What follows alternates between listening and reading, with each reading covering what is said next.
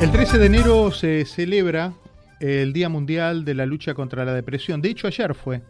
El 13 de enero se celebró el Día Mundial de la Lucha contra la Depresión, un trastorno emocional que afecta a más de 300 millones de personas en todo el mundo, siendo considerada eh, como la primera causa mundial de discapacidad. Miren esto. Eh, le quiero dar la bienvenida a Santiago Montiel, experto en salud mental, neuropsicólogo. Hemos hablado oportunamente con eh, Santiago eh, a fines de diciembre, charlando un poco y, buscando en él eh, asesoría para enfrentar las, las, metas para este año. Y quería volver a charlar con él hoy eh, por, por, algunos temas que, que, me parecen que han tenido un hilo conductor a lo largo de este programa y que tienen que ver con la resiliencia, con el empezar, con el reencontrarse. ¿Cómo estás, Santiago? Bienvenido. Hola, Diego, ¿qué tal? Gracias por atender. Hola, audiencia también. Bueno. Em, venimos de conocer la historia de Frank que, se reinventó y recordaba que en estos días, como decía, se cumplen 23 años de, que yo mismo llegué a este país, ¿no? Y creo que una de las emociones más fuertes y, para la que no necesariamente estamos preparados es la del desarraigo.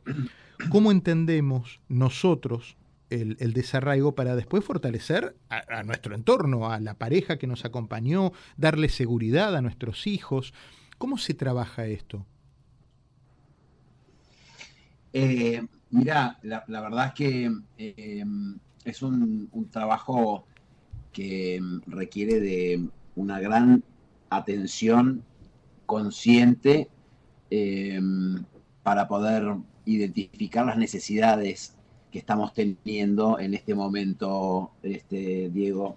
Y me parece que que en la medida que podamos estar conectados con, lo que necesitamos, vamos a poder eh, tener un, un, adecuado autogestión eh, emocional y, poder este, eh, tener los recursos necesarios para poder lidiar con, la situación como, como, como está ahora, que no es nada fácil. Claro, claro. Vos trabajás con, mucha, eh, con una parte de la comunidad argentina en España, aquí en Estados Unidos, eh, a través de, esa metodología maravillosa de, la Internet, eh, estableces también ayudas y, consejos de atención psicológica y de contención de salud mental a través de las plataformas. ¿Cuáles son las preocupaciones mayores que te presenta la gente que que pasó por este tránsito del desarraigo? Y mira, em, en, general hay, hay una, intensidad muy alta en gestionar eh, situaciones conflictivas a la distancia, ¿no es cierto? Tal vez este, eh, ver cómo, cómo se hace para la persona que, que, se tuvo que ir de su país gestionar determinadas situaciones familiares que no son fáciles a la distancia. Em, entonces, em, ahí es, es, importante poder establecer adecuados, em, adecuados eh, registros de, para poder gestionar muchas de esas este, cosas la emocionalidad. Muchas de esas cosas tienen que ver con los pendientes que uno deja en el, en el camino, ¿no? Los padres que quedan atrás, eh, el, tratar de estar presente a la distancia, eso me imagino que genera también una, una enorme culpa.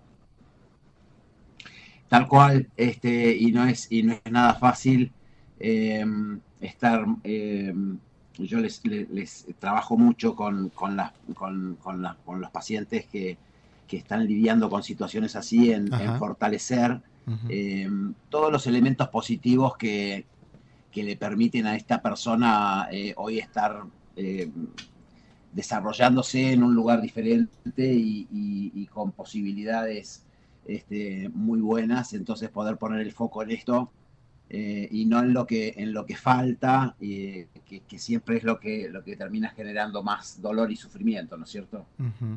¿La familia que queda atrás eh, juzga al que se fue? Y eh, creo que la, dificultad de poder entender adecuadamente al otro creo que genera muy malos entendidos y, y sobre todo esto, ¿no? Genera eh, malos entendidos. Entonces hay, hay ahí este, chisporroteos eh, que, claramente son difíciles de manejar a la distancia, ¿no es cierto? Em, y me parece que, es interesante poder hacer hincapié en, todos los recursos eh, de gestión emocional que, tenemos que desarrollar para poder adecuar nuestras respuestas a, una situación tan difícil como es este, vincularnos a la distancia, ¿no? Y este tipo de, yo no sé si son traumas, pero este tipo de pendientes se pueden trabajar a la distancia. La, persona que está acá da, da muestras de, de poder haber resuelto su pasado para poder enfrentar su presente, porque uno acá también eh, tiene el día a día, el día a día de la renta, el día a día de ir a la escuela, el día a día de estudiar, el día a día de, propio, pero con el peso de también al mismo tiempo estar ocupándose del día a día del familiar que dejó lejos. Tal cual, tal cual. Entonces, este, creo que eh, en todo esto, Diego, hay un, profundo desafío eh, que es apelar a, la posibilidad de, hablar adultamente y, de la manera más clara eh, con la otra parte para poder decir realmente em, qué es lo que es importante, ¿no es cierto? Y, poder tener una comunicación más, más, este, más fluida independientemente de, de la distancia, ¿no es cierto? Pero creo que es muy importante eh, apelar a, esta capacidad de comunicación adulta para ponernos de acuerdo y, entendernos emocionalmente, ¿no? Que, que, es lo más difícil. ¿Cómo es una historia de éxito en tu trabajo? La historia de éxito en general consiste en poder eh, eh, desarticular los condicionamientos que una persona adquiriendo a lo largo de su vida y, pueda desplegar su esencia lo más, em, lo más fielmente posible, ¿no es cierto? Em, ese, es el, gran desafío, ¿no? De quitar los condicionamientos y, permitir que la esencia eh, natural del ser humano se despliegue armónicamente. Creo que ese es el, mayor de los desafíos. Eh, eh, hoy, hoy, hoy, contamos con la tecnología este, suficiente para poder eh, trabajar con, lo que sería la, la, mente del ser humano este, y, lograr muy, muy, muy buenos resultados este, gracias al avance tecnológico. es, un avance. E, es complicado establecer, mucha, mucha gente dice a mí, yo sigo, me, cambié de país, pero mm, cuando tengo que buscar eh, ayuda, eh, un bastón que me pueda eh, organizar un poco la cabeza, siempre busco una asesoría argentina. Los psicólogos, los terapeutas argentinos siempre son muy buscados por la sensibilidad que tienen.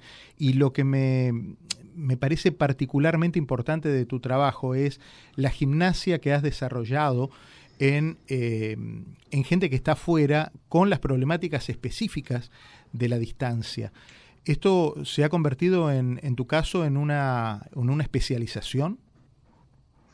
Y mira, eh, la verdad es que eh, es un, un valor agregado el hecho de poder eh, acompañar a, personas que de alguna manera vas adquiriendo experiencia en, tratar situaciones que en, general tienen bastante de similar y entonces vas adquiriendo un background que bueno te permite entender cada vez mejor eh, la problemática ¿no? el, poder decir que trabajo con expatriados este, la verdad es que me da la posibilidad de, compartir eh, la, experiencia que vengo teniendo y eso hace el trabajo mucho más, eh, más, fácil, ¿no es cierto? Porque hay como una familiaridad que es, es importante. ¿Dónde podemos buscar de eh, tu trabajo, tu asistencia? ¿Dónde encontramos tu, ayuda? ¿En las redes sociales? ¿En, Internet? Yo estoy en, una comunidad em, que estoy desarrollando, a los que invito a, sumarse, una comunidad de bienestar en la que vamos a estar subiendo contenido de, de, autocuidado, eh, contenido de regulación emocional, vamos, vamos a estar este, invitando a, talleres. Em, el Instagram es el Faro Online. Faro Online. Faro Online, así es como te encontramos online. Perfecto. Ahí, así es como, como y, a partir y ahí en esa conexión este, también pueden hacerme alguna consulta por privado. Así que quedamos, quedamos conectados con esa, con esa vía. Son sesiones interactivas, me refiero a que, a que hay participación, no es solamente unidireccional como en las terapias tradicionales, que uno se sienta, llega, le dice, bueno, eh, yo empecé cuando nací y, y, por ahí arranca, y entonces pasan cuatro meses y, llegaste a los cuatro años. En este caso hay una interacción. Tal cual. Este, principalmente en esto, Diego, lo más importante es buscar entender por qué le pasa lo que le está pasando. Claro. Eso desde ya em, eh, genera una, gran tranquilidad poder explicarle a la persona, y esto es lo que yo hago en, la primer, en el primer encuentro, buscar explicarle por qué le pasa lo que le está pasando y, como segundo objetivo, eh, después es, eh, buscar un plan de trabajo específico para que le deje de pasar lo que le está pasando, básicamente, ¿no es cierto? Entonces, es bien pragmático, son protocolos eh, bien establecidos y, muy con mucha evidencia, dan resultado en el corto y mediano plazo de una manera muy contundente. Así que Santiago, te agradezco este, mucho la, gentileza de, charlar con nosotros. Recordanos entonces cómo encontramos tu trabajo, el Faro Online. Faro, Faro Online, em, ahí nos, encontramos y vamos a, estar subiendo contenido de todo lo que tenga que ver con autocuidado, emociones, gestión emocional, regional y, mucho contenido más. Así que nos vemos ahí. Buenísimo, es faro-on-line Así es como encuentran ustedes la página eh, en Instagram, que sería el primer contacto para tener con Santiago Montiel. Santiago, te mando un abrazo, gracias. ¿eh? Muchísimas gracias, Diego. Te mando un abrazo y un saludo a la audiencia. Santiago Montiel también nos ayuda. ¿Dónde estamos parados en la mañana de la radio?